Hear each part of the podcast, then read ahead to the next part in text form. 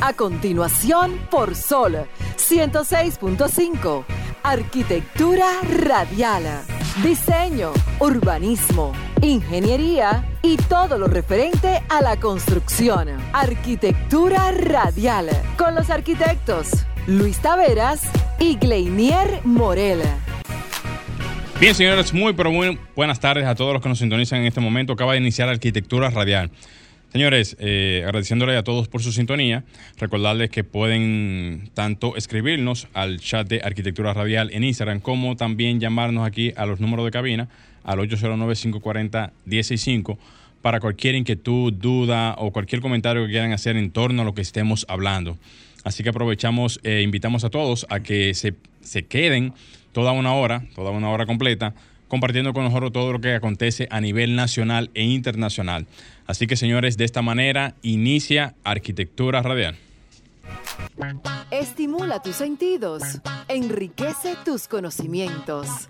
Arquitectura Radial.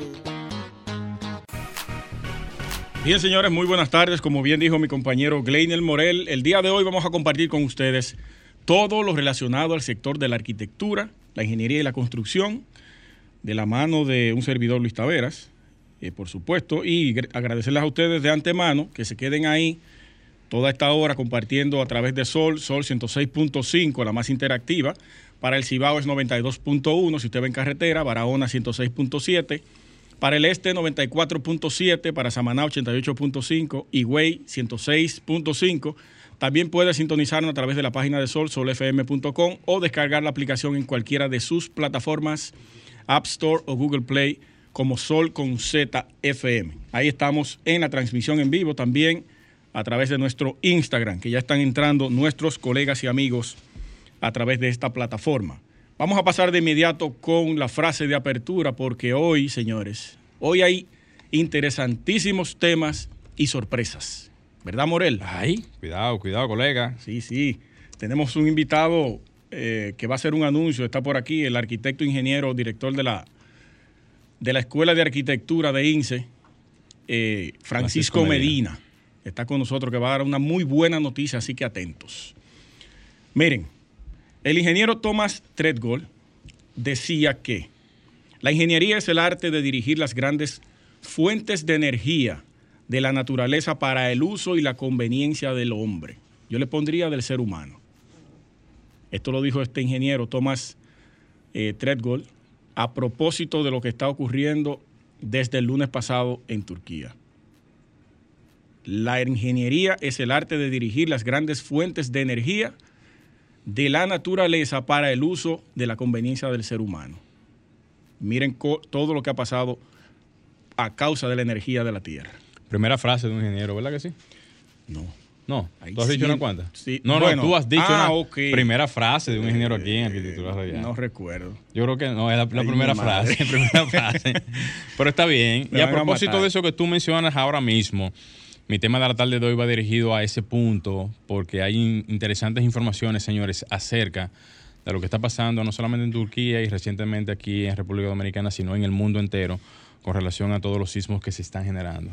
Hay, inter- Creo hay que- interesantes informaciones sobre ese tema. Creo que el programa va- se va en torno a eso, porque mi comentario también, entre otras informaciones también que hemos recopilado. Señores, atentos. Miren, este, este ingeniero fue eh, un ingeniero y autor inglés, conocido por sus primeros trabajos en la construcción de ferrocarriles. Su definición de ingeniería civil formó la base de la Carta de la Institución de Ingenieros Civiles, el precursor de esa cátedra. ¿Cómo? Thomas Treadgold, Interesante. Alemán. mm, inglés.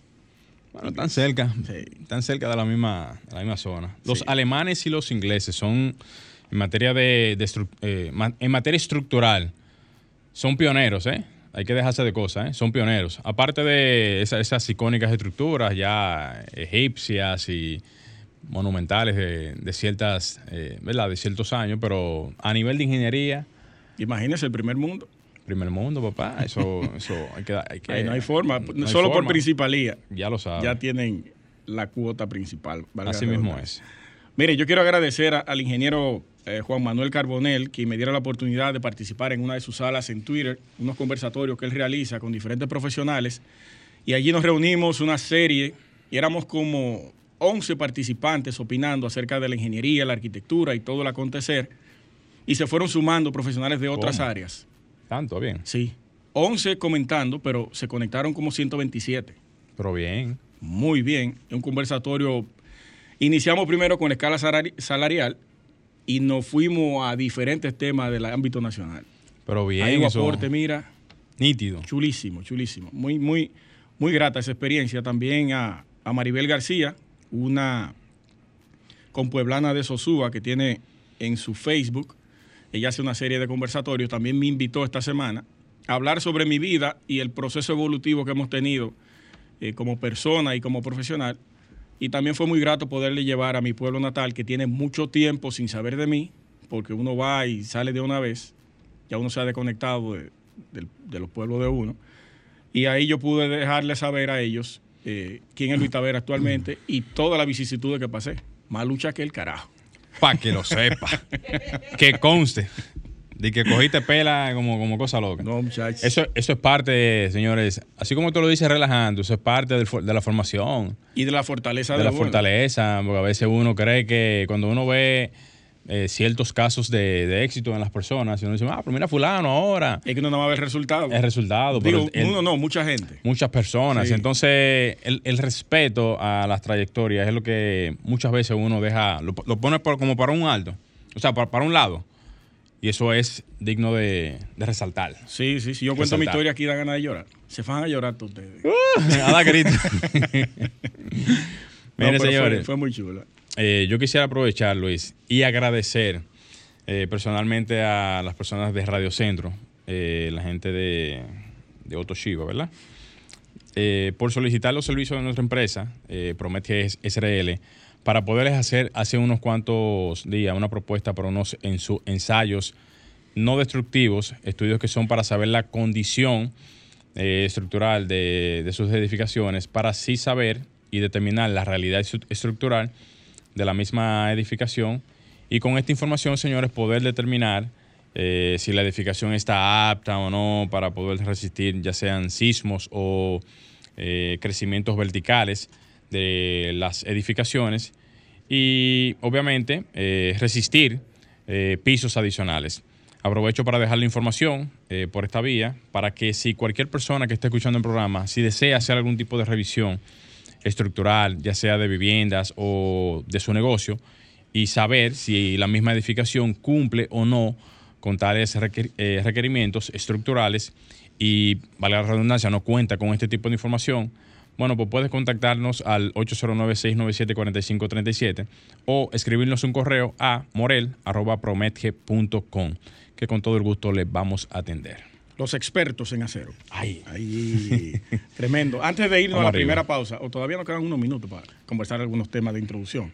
dele. Quiero resaltar la convocatoria que ha hecho Arquitecto sobre eh, una convocatoria para las arquitectas dominicanas. Y voy a leer el, el cuerpo de la noticia que está por aquí. Dice, invitamos a las, a las arquitectas de República Dominicana y de la diáspora dominicana a que nos compartan su portafolio de trabajo mostrando al menos tres proyectos de su, de su autoría.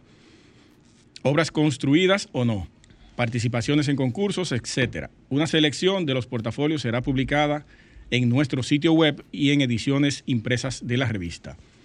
Esta iniciativa es parte del esfuerzo y compromiso que hemos asumido de concienciar sobre la arquitectura y los temas relacionados al género, así como darles mayor presencia a las arquitectas en nuestras publicaciones impresas y digitales. Por un lado, visibilizar su aportación específica en diferentes facetas como proyecto arquitectónico, urbano y paisajístico, tecnología, curaduría y publicaciones, producciones artísticas, política, planificación y gestión, teoría y enseñanza. Y por otro, analizar el espacio arquitectónico y urbano dominicano desde la perspectiva de género con el fin de contribuir a enfrentar el gran desafío de contar con ciudades más justas y solidarias. Desde Arquitectura Radial saludamos esa iniciativa Excelente. de Carmen Ortega y todo su equipo a través de. Arquitecto. Muy chulo eso. Muy ápero, señor. Así que ustedes que están ahí, arquitectas, ahora mismo en vivo, en el live de Instagram, aprovechen y envíen sus portafolios de trabajos para que puedan ser seleccionadas en algún momento y ser publicadas en esta revista. Excelente. una de las más importantes del país. Ya lo sabe. Alejandro, vamos a hacer un cambio. Señores, no se muevan, que venimos con toda la información del programa del día de hoy. Estás escuchando Arquitectura Radial. Ya volvemos. Estás escuchando Arquitectura Radial.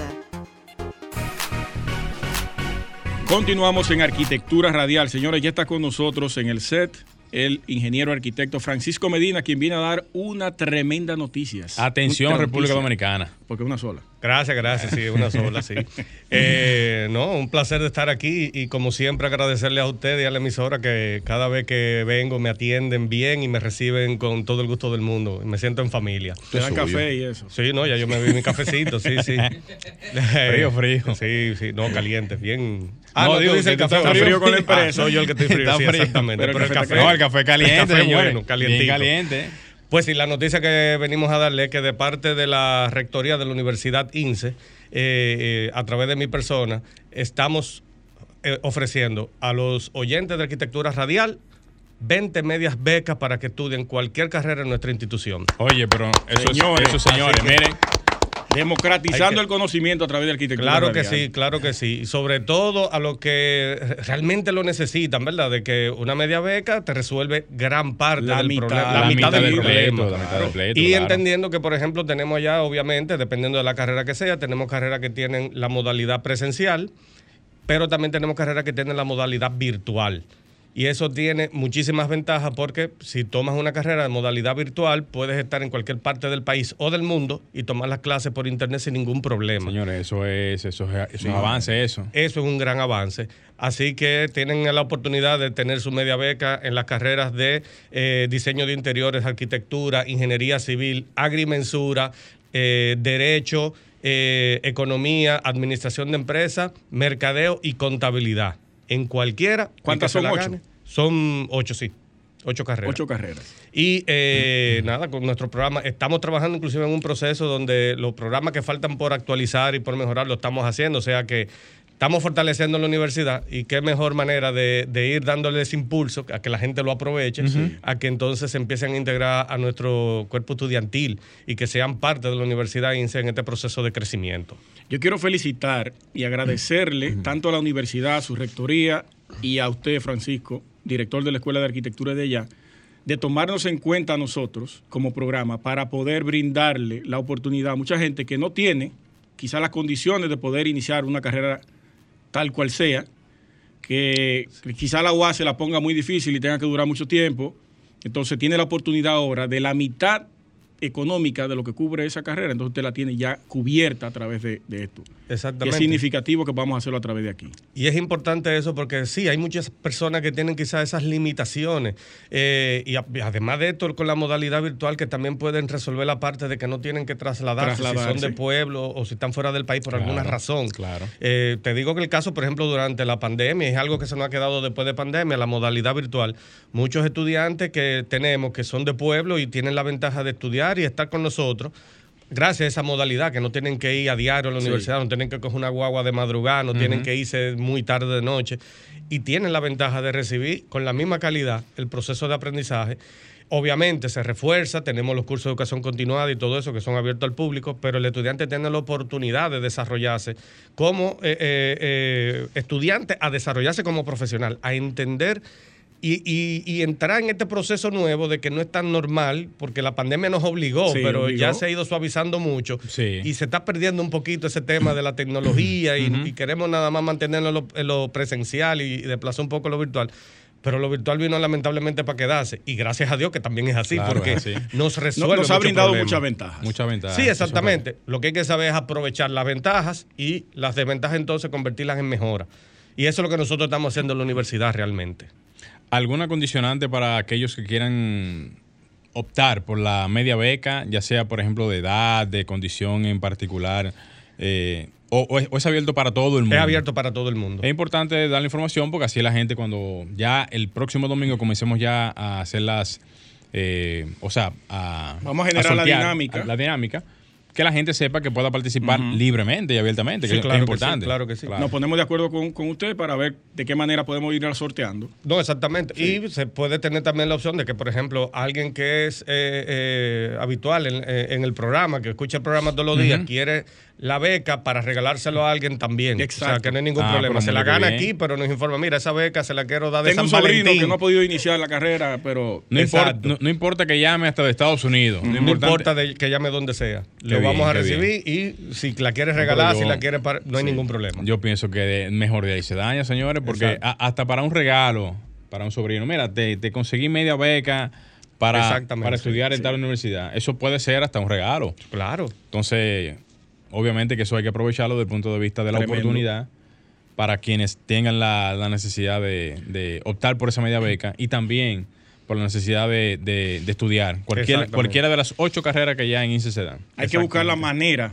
de motivar a los jóvenes a que estudien. Claro que Y sí. esta es una. Esta es una. Es por lo menos el primer claro, paso. lo único Sí. que tienen que mantener, ¿verdad? Es su, su índice académico bien. Y Exacto, y sus tienen sus condiciones. condiciones. Esa, esa es la única eh, condición que no es, no es mala desde el punto de vista de, de- de la condición, simplemente es del esfuerzo. O sea, que tienen que esforzarse para mantener No, sus y índices. son las mismas condiciones que, que si tú no tuvieras la media beca y estuvieras estudiando en una universidad. Exacto. Mantener tu índice, Mantener tu índice, eh, cumplir con los, claro. los deberes del estudiante. O sea, que no estamos poniendo tampoco de que una regla muy especial Muy para que especial, tenga. no, claro. Es, usted se ganó su media beca, usted es un estudiante como cualquier otro. Qué bueno que tocan ese tema. Y, y usted lo abordó ahorita. Ajá. Si había alguna condición, no necesita un índice sobre nada. No, no Bachiller y ningún- punto. bachiller y todo, todo punto. tu papel organizado. Exactamente. Para depositar, entrar Y de una vez a estudiar. Exactamente. Perfecto. Bueno, pues señores, ahí está la información. Una inquietud, Francisco, ya para, Sí, Ajá. dele. para finalizar la sección de arquitectura en sorteos. Eh, Sí, sí. eh, la modalidad virtual ha afectado la calidad de la preparación de los muchachos. En- vamos a decirlo así, si lo vemos en sentido general, podemos decir de que ha tenido su alta y su baja en todas las universidades. Eso va a depender del empeño que ponga el, el estudiante. Exactamente. Lo que sucede es que básicamente a nivel de estudiantes, los estudiantes han entendido que eh, la virtualidad es una manera de hacer fácil el proceso, que no es así. La virtualidad lo que te resuelve realmente es un problema circunstancial, de que estoy en un sitio, necesito De movilidad. Y evito la movilidad y evito los costos de movilidad también, ¿entiendes? Ahora, es el mismo esfuerzo, es inclusive hasta, hasta un poquito más exigente en cierto sentido, porque eh, cuando nosotros tomábamos clase en la universidad, nosotros teníamos que ver lo que el profesor decía y no te- y si teníamos la oportunidad de grabar, algo que nunca pasó cuando No. yo fui estudiante, ni Ujú. creo que Yo no lo ustedes hice tampoco. No lo, hacía- no lo hacíamos. Eh, eh, eh, era una gran limitante. Si se te olvidó o confundía lo que el profesor dijo, ya lo perdiste. Pero ahora no, ahora las clases se quedan grabadas, ahora tú tienes todo el material que el profesor ofrece, lo repasar, tienes en escuchar. línea. Tú, por ejemplo, faltas a una clase hoy, pero tú puedes llegar a la siguiente clase viendo el video de la clase anterior en, en los días que van llegando y puedes ponerte al día y, y- y llegar a la par, algo que no pasaba antes, ¿tú entiendes? Eso- eso es verdad. Y eso es una gran ventaja. Sí. Lo que pasa es que también nosotros tenemos que aprender a adaptarnos a eso y a querer aprovechar las oportunidades que la tecnología nos da. Las correcciones no se hacen en vivo. Depende también. ¿De qué? Depende, por ejemplo, si tú te refieres al caso de arquitectura y diseño de interiores que tienen que hacer maqueta y hacerla, puede el estudiante hacer su maqueta y nosotros, digamos, si el profesor quiere, puede hacer la clase en vivo y mira, pero también de, de todo un cuatrimestre que te digan a ti, vamos a hacer la entrega final, por ejemplo, en Presencial. presencial también se puede hacer. Si pone un pedo, que también es a- importante. a. Claro, claro. Que también es importante que el estudiante, por ejemplo, tenga ese contacto físico, pres- presencial con el profesor y los demás alumnos y que vean los trabajos y vean la calidad, el, el detalle, porque eso le va a ayudar también a entender lo que es manejarse en la competitividad. Eso es verdad. eso Antes es de irnos, eh, agradecerle a todo el que está en sintonía. Dice Luciris Mateo que buenísima oportunidad. Mi gran amiga, Con sí. cuatro aplausos, saludos para ella. Saluda a Lucir. Voy a, a ¿Y por qué mencionar. mencionas los cuatro aplausos? Pues lo puso ahí. Está bien. Eso es felicidad. Está Mari J20 también, que dice muy buena iniciativa para los estudiantes. Eso es correctísimo. Y los demás lo iremos mencionando en lo adelante. Francisco, gracias a ti y gracias a la universidad por tomarnos en cuenta. Siempre a la orden, estamos para eso. Alejandro, vamos a hacer un cambio. Señores, no se muevan, que enseguida retornamos. Estás escuchando Arquitectura Radial. Ya volvemos. Señores, continuamos en Arquitectura Radial. Señores, eh, de inmediato vamos a darle paso al comentario de la tarde eh, a Luis Taveras, en lo que yo arreglo el live de Instagram que Se se, cayó. pausó hace un Sí. momentito. Gracias, hermano. Miren, el tema del que todo el planeta ha hablado desde el lunes, el lunes 6, cuando se produjo este sismo catastrófico en la ciudad de Turquía, Turquía y Siria. Señores, yo me levanté hoy leyendo, investigando, buscando noticias recientes y leí que ya va por 28 mil y pico de muertos entre, entre Siria y Turquía. Menos eh, muertos en, en Siria, la mayor cantidad está en Turquía. Yo quiero tocar algunos puntos técnicos de lo que, del por qué eh, esa zona de ahí tiene tanta o es tan alta en el tema de los sismos y también la parte de las regulaciones de ese país. A propósito de, una, de un debate que sostuvimos ayer en uno de los chats de arquitectos emergentes, donde hay un grupo de más de 200 arquitectos ahí, y eh, Drey Santana, nuestro querido amigo, el arquitecto Drey de, de Villa Altagracia, decía que las autoridades no pueden tomar esas iniciativas de apresar a los responsables de las constructoras, de, los, de las construcciones. Y yo decía que sí. Y ustedes van a ver por qué. Miren, usted verá qué dato más horrorífico. Miren, aquí dentro de mis investigaciones voy a ir dando datos eh, textualmente para no equivocarme. Desde el 2000 se han registrado 18 terremotos que pasan los 5 grados. El más terrible fue en el 1999, que mató cerca de 18 mil personas. Eh, ¿Por qué se producen los temblores en esa zona? Bueno, esa zona se encuentra, se encuentran los bordes de contactos de tres placas tectónicas, que son la placa euroasiática, la placa arábiga y la placa africana. La placa africana se separa de la placa arábiga, que es donde se encuentra Turquía, la parte norte de esa zona, que a su vez empuja hacia la placa euroasiática, la que está a la derecha de Turquía, y son estos movimientos que provocan son estos movimientos de las placas que provocan los terremotos. Ahí hay una fricción de tres placas en constante movimiento por la, el tipo de, de, suelo que hay ahí. Ok, pero Luis, ¿qué es lo que es una placa? Si cortamos la Tierra en dos y la vemos desde adentro, veríamos que hay un núcleo sólido de hierro y níquel, que es la composición del centro de la Tierra, envuelto por un núcleo, núcleo exterior de hierro fundido en continuo movimiento. Los movimientos de esta corriente de hierro fundido generan un campo magnético terrestre, que es el que nos, el que nos regula a través de la gravedad y todo eso.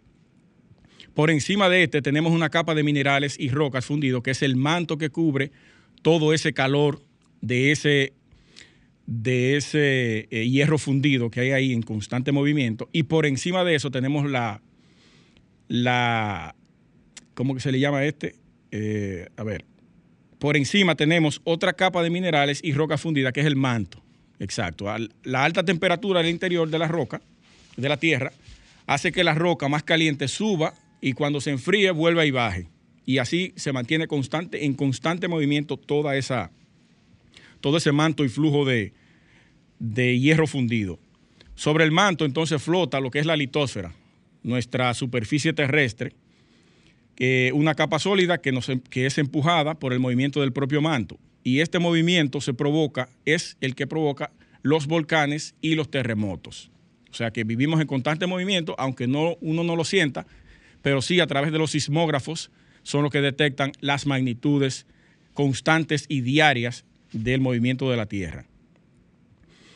El terremoto de Turquía se produjo a 17 kilómetros de profundidad con una magnitud de 7.8, pero el segundo se produjo a 10 kilómetros, un poquito más arriba, y de 7.5 la magnitud.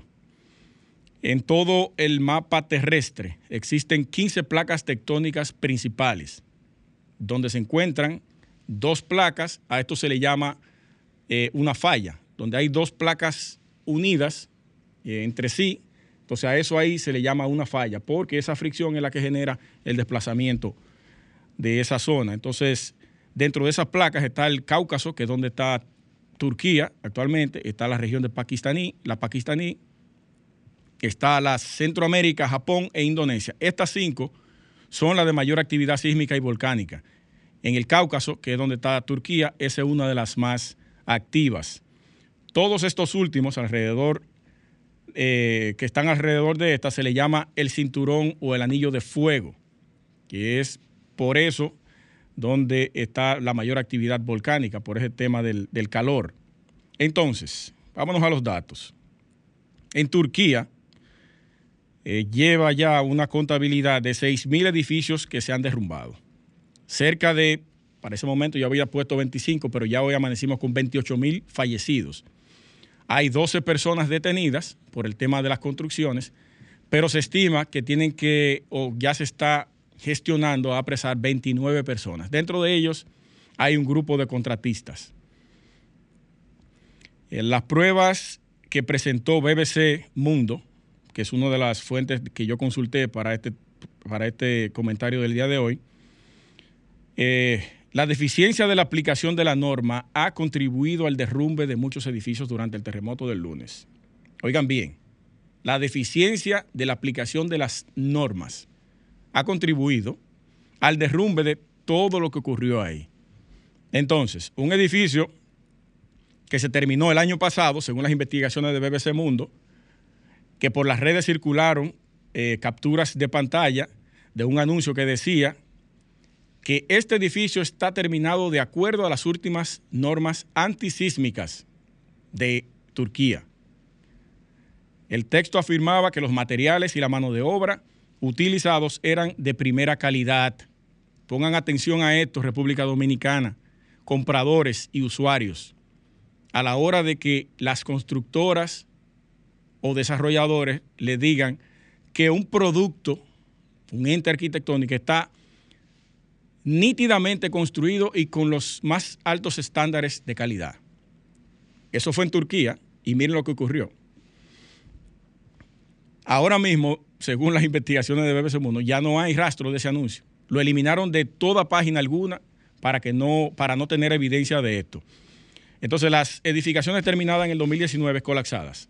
En una ceremonia de la inauguración de un complejo de viviendas para el 2019, eh, en el que el propietario de una empresa constructora implicada dice, el proyecto de la ciudad Glu, eh, Base es especial en comparación con los demás por su ubicación y sus cualidades constructivas, lo que dice todo el mundo aquí. Lo que dice todo el mundo aquí.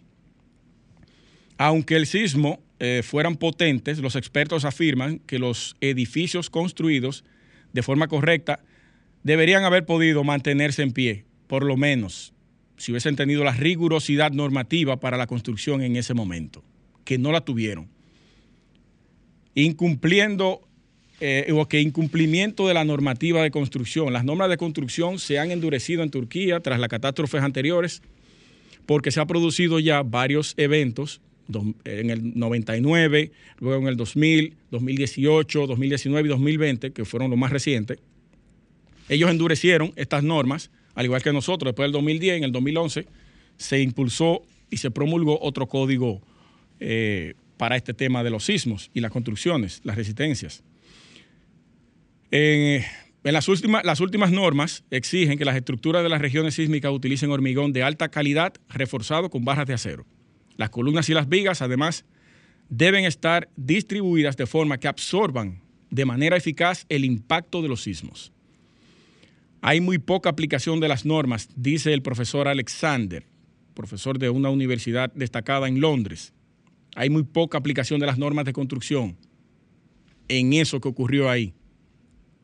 Y algo que a mí me sorprendió, porque hay una responsabilidad tanto del Estado como de las constructoras, que ese era el debate también ayer, porque se le quiere cargar el dado a la, a la parte gubernamental solamente, pero aquí sí tiene culpa los gobiernos de, Turquía. Escuchen, el, gobierno ha concedido amnistía de construcción. ¿Usted sabe lo que es amnistía? Una gracia, un perdón, una oportunidad a un error que tú hayas cometido en la construcción que no se puede permitir, porque aquí nos hemos hartado de decir que al igual que la arquitectura protege, también la arquitectura mata. Y no lo han entendido. Mira lo que ocurrió ahí. A ti te mata la arquitectura si tú no haces una buena práctica. Entonces tú le estás dando amnistía a un reguero de irresponsables en tu país. ya sea a través de un pago de un impuesto porque tú fallaste en la aplicación de una norma X, ahí está la consecuencia. Eso mismo nos va a pasar a nosotros. Eso mismo nos va a pasar a nosotros. Entonces, eh, ya para, para, ir cerrando el, el comentario, dice que hasta 75 mil edificios en la zona afectada por el terremoto en el sur de Turquía han sido o han recibido amnistías de construcción, señores. Ahí tienen el resultado de lo que ocurrió.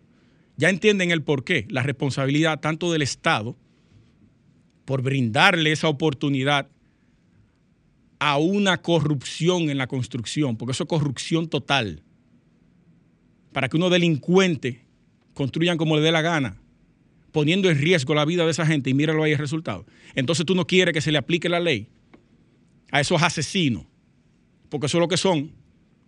Y todo el que saque una varilla, cuando le corresponden ocho y le pone siete, usted es un asesino y un delincuente.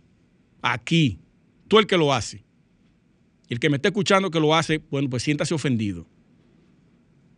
Porque a nosotros nos va a pasar peor. Peor nos va a pasar a nosotros si pasa un, sismo de esa magnitud aquí.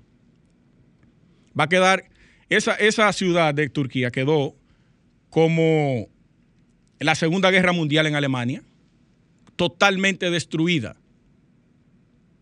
Mantequilla se volvieron los edificios por la falta de responsabilidad y de respeto a la vida a través de la construcción, que no se ha querido entender, se ha cogido de relajo esa vaina. Y el gobierno tiene que ponerse los pantalones con esto. Aquí lo estamos cogiendo a chiste, lo vemos de lejos, no nos sorprendemos porque fue en Turquía. Tenemos aquí 14 fallas semiactivas, porque el cinturón de fuego pasa por, el norte. Creo que la, la fosa de Milwaukee pertenece al cinturón de, fuego.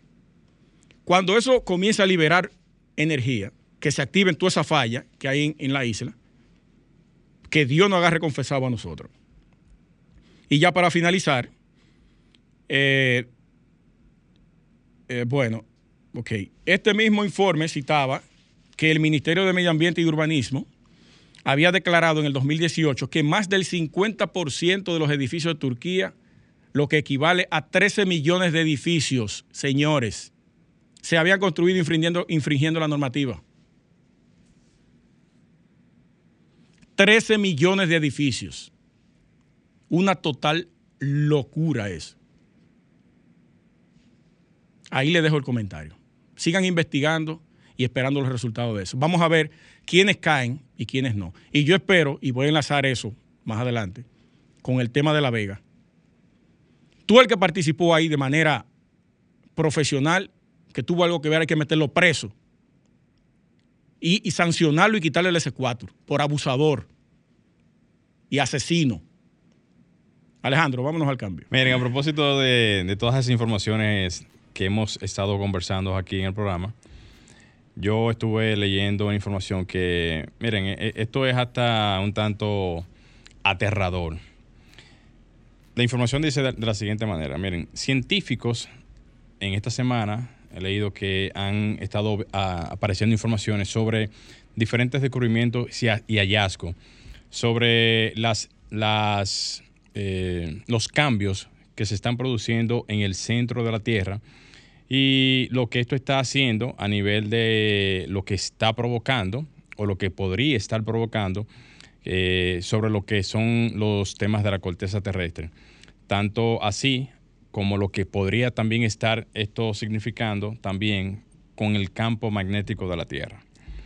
Aún no se han determinado específicamente y científicamente hablando si los terremotos que están pasando tienen o no relación directa con estos fenómenos, pero de que las coincidencias son casi extremas, eso, señores no cabe la menor duda. Esto pone de cierta manera eh, a toda la comunidad científica, incluyendo a todos los geólogos del mundo, eh, como en atención, ya que muchos de ellos han comenzado a reunir información y comenzar a colaborar con todos los datos que se, que se, recolectan a nivel mundial informaciones que representan o llevan cualquier tipo de anomalía o interacción que puedan tener estos puntos en los diferentes, eh, eh, o sea, estos puntos a nivel global, en donde algunos de ellos se pueden contrarrestar o se pueden, digamos, combinar con informaciones que se puedan tener con otros colegas geólogos en, todas las, eh, en todos los puntos importantes del mundo a nivel de condiciones eh, geológicas. Estas informaciones que aún no son concluyentes, pero que sí indican y reflejan importantes hallazgos a nivel de todo lo que está sucediendo en materia de terremotos. Como bien lo mencionó Luis hace poco, el, vamos a decir, el terremoto más significativo en, digamos, algunos meses ha sido el de Turquía, seguido de esto, de otros terremotos que se han manifestado en otras latitudes del mundo. Y no podemos quitar tampoco la incidencia o las recientes apariciones que hemos tenido también aquí en República Dominicana que aunque no han sido terremotos que han tenido algún tipo de significación de importanticidad en cuanto a lo que son las, eh, los registrados en otros momentos, pero que sí realmente son parte de las, eh, de las posibilidades que tenemos aquí en República Dominicana de que sismos de naturaleza importante puedan pasar tal cual como pasó en Haití en el 2010. Estas informaciones no son concluyentes, como dije al principio, pero son de relevar, o sea, de, bastante importancia resaltar de que a pesar de que hemos visto en otras latitudes del mundo fenómenos que han azotado eh, ciudades como la que, la que hemos visto ahora en esta semana, que estuve leyendo, Luis, la cifra va por 33 mil. Eh. Estuve leyendo.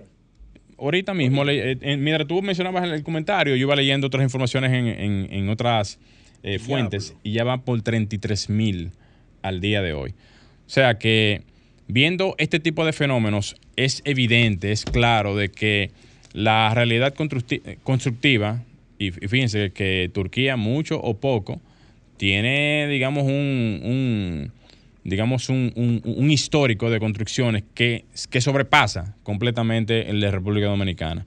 Y eso, de una manera u otra, da a demostrar de que cualquier situación, no importa el país que sea, cualquier situación a nivel de, de sismo, puede afectar significativamente cualquier nación.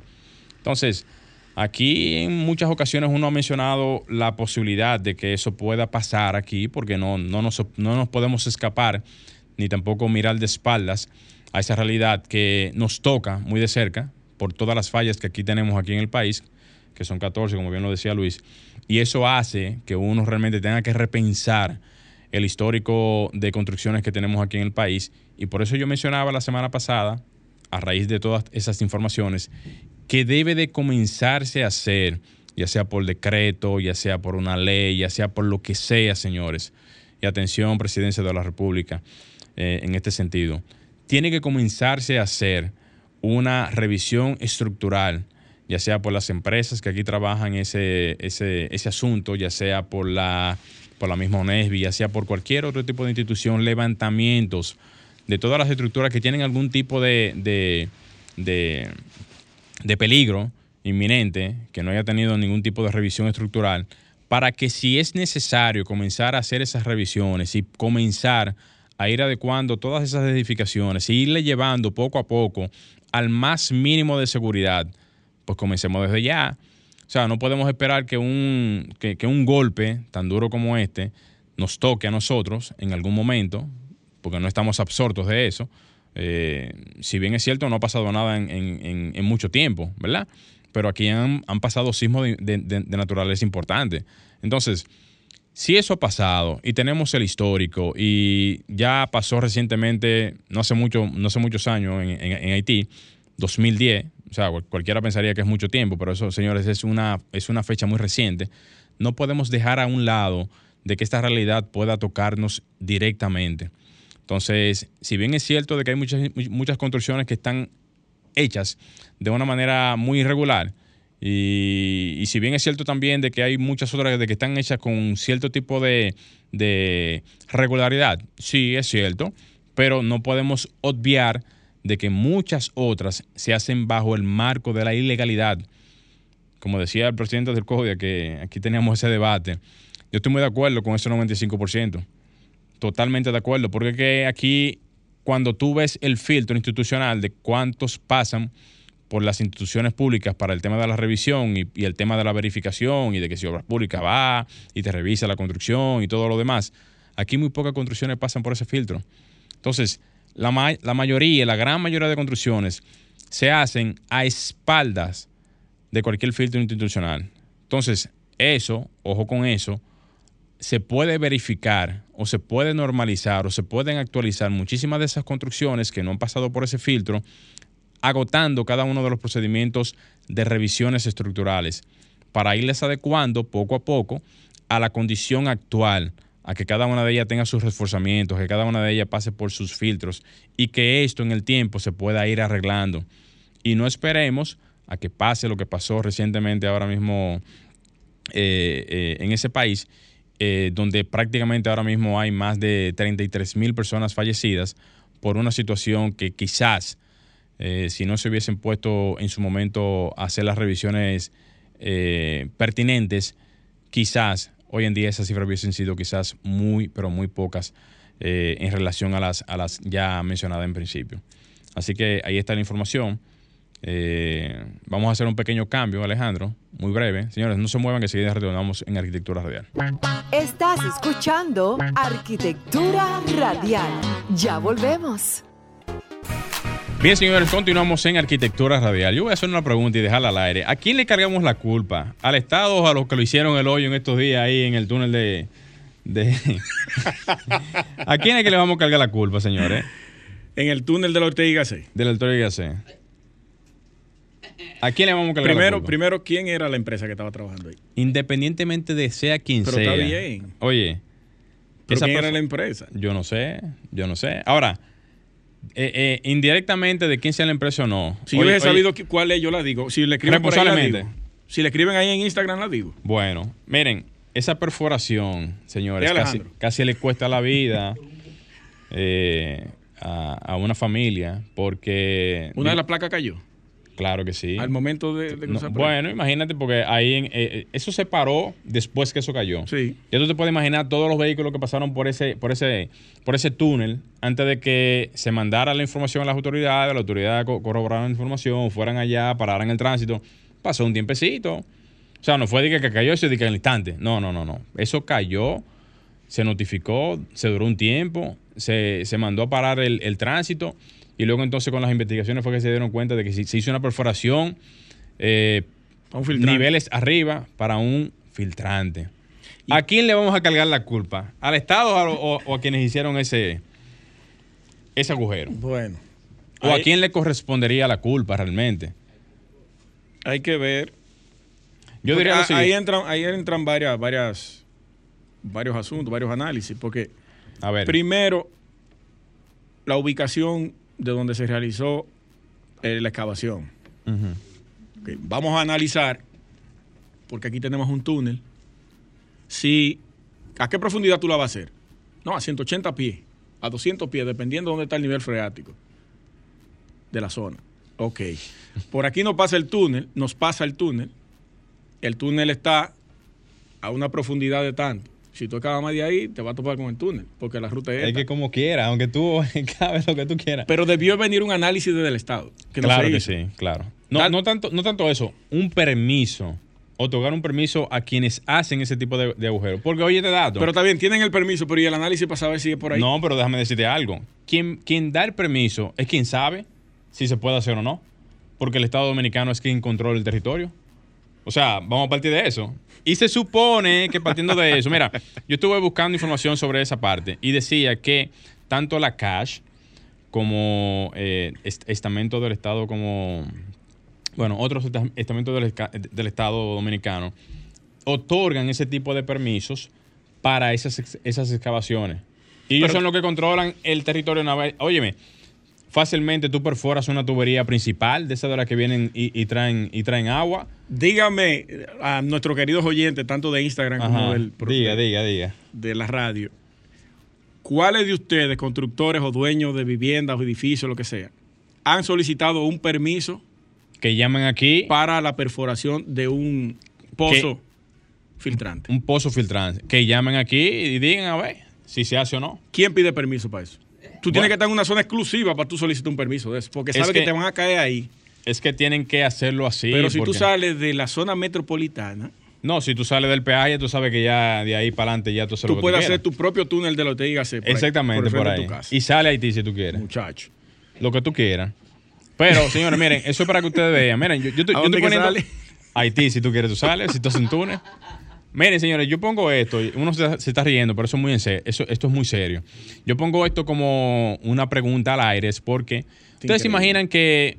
Vamos a suponer lo siguiente: tú tengas una vía, o sea, una línea principal, como mencioné ahorita, de agua, por ejemplo, o tú tengas una línea principal de gasoducto, como hay en algunos puntos neurálgicos de aquí del país. Háblese, por ejemplo, donde tú tienes la zona, por ejemplo, de Itabo. En Itabo hay muchísimas tuberías, tanto visibles eh, eh, eh, por arriba como también subterráneas. Yo no digo que lo vayan a hacer directamente, pero tú te imaginas que internamente en, en cualquiera de esas periferias venga una persona y melanaderamente haga, haga, una, haga una perforación y rompa una tubería importante. De, de lo que sea, no importa. Primero que tienen que, es que eso es un, diablo, es un procedimiento. Debe de ser un procedimiento. Un plano sanitario de la ciudad, de esa eso, zona. eso no existe, eso. eso no existe. Eso, no me hagas esos son, son parte de las informaciones que aquí no se le, aquí no se levanta el país. No Señores. Vamos a preguntarle a Raymond Martínez. Vamos a preguntar. A ver si hay un plano no, no, mira. general en, en realidad hay un plano sanitario. No, no voy a ser mezquino diciendo eso así, pero un plano sanitario actualizado del país completo que No, no, no, hable eso de las aguas negras, eh, de, de- de- de todas las tuberías que existen en el país actualizado. Nadie me puede decir a mí que existe ese plano Ya usted actualizado. está yendo muy lejos. Demasiado. No, no, eso, eso, eso, eso no existe. Dice Kelvin Tineo, saludos para ti líder y gracias por la sintonía. Eh, tanto el Estado como la empresa tienen la culpa del mal diseño, por así decirlo. Sí, eso es correcto. Sí, eso, eso es así. Kelvin, yo me voy más lejos. Realmente aquí no debiera de hacerse ninguna perforación en ninguna parte si no se hace la debida solicitud para hacer dicha perforación. Porque ustedes no, no, no, no, han, no han entendido esa parte. Vamos a tomar esta llamada antes Va- vamos arriba. Sí, escúcheme que le interrumpa. Dale, Buenas tardes, ¿quién nos habla y desde dónde? se Fue. fue. Llame de nuevo. Otra por aquí. Buenas tardes, ¿quién nos habla y desde dónde? Sí, buenas tardes. Le habla Primitiva de la Romana. Un placer, Primitiva, adelante. Gracias. Un saludo al pueblo dominicano. Qué bueno que ustedes están tratando ese tema porque yo siempre, eh, o sea, eh, monitoreo y, los programas que son de educación y de conciencia y que son de beneficio para la población que escucha, sobre todo, a mí me gusta escucharlo. Entonces, nunca había escuchado, nunca había oído personas tratando ese tema. Y qué bueno que ustedes lo están haciendo. Ahora, me gustaría saber eh, dónde hay que, si hay alguna ley que lo exija, si hay que tomar el, el permiso, dónde, y, y, y aprovechar para decirle al señor de Proconsumidor que se ponga la pila y que analice las aguas, que, que esa, esa agua que uno está bebiendo hay que estar encima de ella y yo no lo veo que está haciendo nada. Un abrazo. Muchísimas gracias. Adelante, Eddie Alcántara. ahí. Déjeme, ¿usted quiere responderle a ella primero dónde No, tiene no, que no. dirigirse? Ah, Sí. Es que hay diferentes lugares donde... Para yo decirle algo sobre Proconsumidor. hay diferentes lugares. eh, dentro de lo que leí, hay permisos que se, se solicitan en la, en la cash, dependiendo de la jurisprudencia. También las alcaldías otorgan ese tipo de permisos. Y otras instituciones que, que tienen que ver con... Eso va a depender de lo que uno vaya a hacer. Sí, eso va a depender de, de- de lo que uno vaya a hacer. Dependiendo del tipo de trabajo, se solicita en la instancia correspondiente. Así es. Con relación a lo que comentaba ella también sobre el- la calidad del agua, ¿La que se toma o la que la, La que gente se- consume? la que se eh, toma, que hay un paquete de, de plantas vendedoras de agua, que eso es a vapor que te venden el agua. Pero todo el mundo lo sabe. Eso, eso, eso es como los puntos aquellos. Todo el mundo sabe dónde están todos esos. Eh, ya casi nos vamos. Hacer una anécdota rápida y saludar y felicitar a, a mi queridísimo padre político, Fabián Rijo de la Rosa, que está de cumpleaños hoy, 65 años. Uepa. Mi respeto y admiración para ese señor, propietario de Agentes de Rijo y Asociados. Miren, él mandó hacer la prueba de un tipo de hielo. Primero esperó que se derritiera, tomó esa agua, la envió a un laboratorio para analizarlo. Evitando que los hijos beban esa agua y utilicen ese tipo de hielo. Y resulta que eso le arrojó seis tipos de bacterias y dentro de ellas es fecal humana. ¿Cómo así, brother? Ahí ¿En se serio? lo dejo, para que usted sepa cuál es el nivel que tenemos aquí y hay que tener cuidado Eso con qué es tipo de agua se bebe. en los hielos. El hielo que te venden en el colmado, Oye, pero mira, eso, eso es, es una denuncia muy fuerte esa. ya usted sabe, no he dicho empresa, lo Sí. que hay que ver cómo usted maneja su agua y cómo se hace su hielo. No, que hay, bueno, ahí, ahí están los laboratorios, Sí. mandar a investigar toda esa, toda esa funda de hielo que se venden por ahí foránea. Entonces, adelante, Eddie Alcántara. También estamos esperando el tema de, la, de los precios de los materiales y la funda de cemento. Bueno, señores, hasta aquí Arquitectura Radial. No nos queda más que decirles que gracias a todos ustedes por su sintonía. Esperando que nos podamos encontrar aquí el próximo fin de semana. Luis Taveras, Glenn Morel y Alejandro en los controles. Hasta la próxima. Y hasta aquí, Arquitectura Radial, con Luis Taveras y Gleinier Morel, por Sol 106.5. Sol 106.5, la más interactiva. Una emisora RCC Miria.